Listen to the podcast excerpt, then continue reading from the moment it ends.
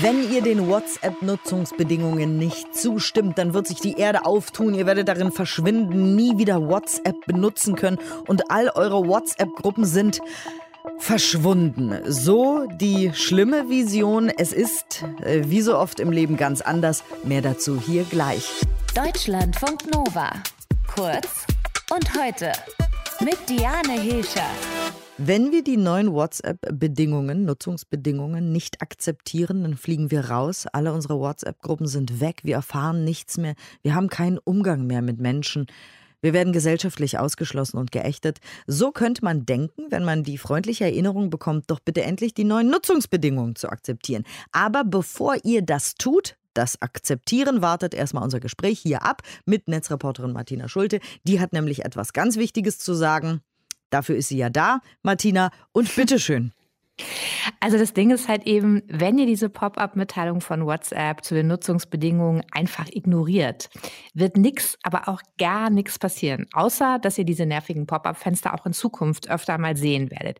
Ihr werdet weiterhin mit euren Besties schreiben können, ihr werdet auch den Kontakt zum Flurfunk im Job nicht verlieren, denn der Hamburger Datenschutzbeauftragte Johannes Kasper hat die Weitergabe von WhatsApp-Nutzerdaten an die WhatsApp-Mutterfirma Facebook untersagt. Kasper hat im Rahmen eines Dringlichkeitsverfahrens eine Anordnung erlassen, äh, die Facebook Irland Limited verbietet, personenbezogene Daten von WhatsApp zu verarbeiten. Was bedeutet das denn? Das bedeutet, WhatsApp darf nicht einfach zu uns sagen, friss oder stirb. Und tatsächlich ist WhatsApp offenbar eingeknickt und hat eben diesen Passus gestrichen, der besagt, dass man den neuen Nutzungsbedingungen zustimmen muss, damit WhatsApp auch in Zukunft weiterhin funktioniert. Aber warum wird um diese neuen Geschäftsbedingungen dann überhaupt so ein Aufstand gemacht?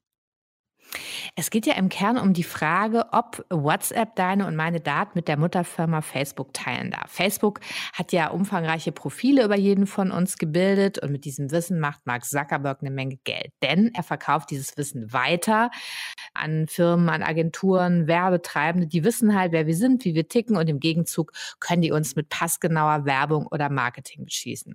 Das heißt, wenn Facebook natürlich noch die Daten von WhatsApp hätte, dann wären die noch mächtiger und allwissender. Genau, und das versucht der Hamburger Datenschutzbeauftragte mit seiner Anordnung auch zu verhindern.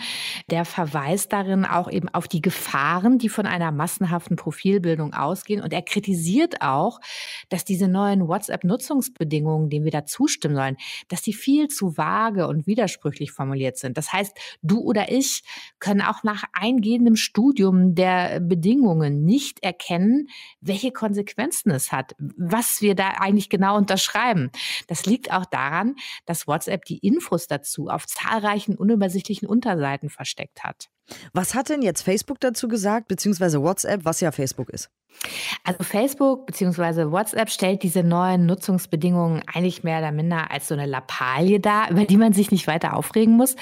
Äh, mit Facebook würden ja keine Chat-Inhalte geteilt, sondern nur Infos wie Telefonnummer und Gerätekennung. Ein Facebook-Sprecher wies gegenüber dem Tech-Blog Golem äh, eben diese Anordnung von Caspar zurück. Sie basiere auf einem fundamentalen Missverständnis bezüglich des Zwecks und der Auswirkungen des WhatsApp-Updates und hätte keine legitime Grundlage. Kaspers Eilanordnung, die gilt jetzt jedenfalls erstmal für drei Monate. Facebook kann in diesem Zeitraum dagegen Widerspruch einlegen und wird das sicher auch tun. Bis dahin will äh, Kaspar nach Informationen von Spiegel Online über den Europäischen Datenschutzausschuss so auf europäischer Ebene sozusagen eine Entscheidung dazu herbeiführen.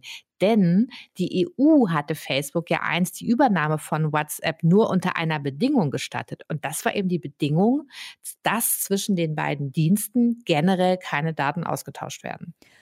Also, wenn wir jetzt erstmal nicht akzeptieren, wird überhaupt nichts Schlimmes mit Nein, unseren Kontakten. Überhaupt nichts Schlimmes. Wir werden weiterhin in der Mitte der Gesellschaft weilen. Okay. Ja. Dankeschön, Netzreporterin Martina Schulte. Äh, wir können uns aber in den nächsten drei Monaten, wenn wir wollen, überlegen, ob wir nicht vielleicht doch auch noch den Messenger wechseln wollen. Aber das können wir uns dann, ist ja unsere Entscheidung, ne? Deutschlandfunk Nova. Kurz und heute.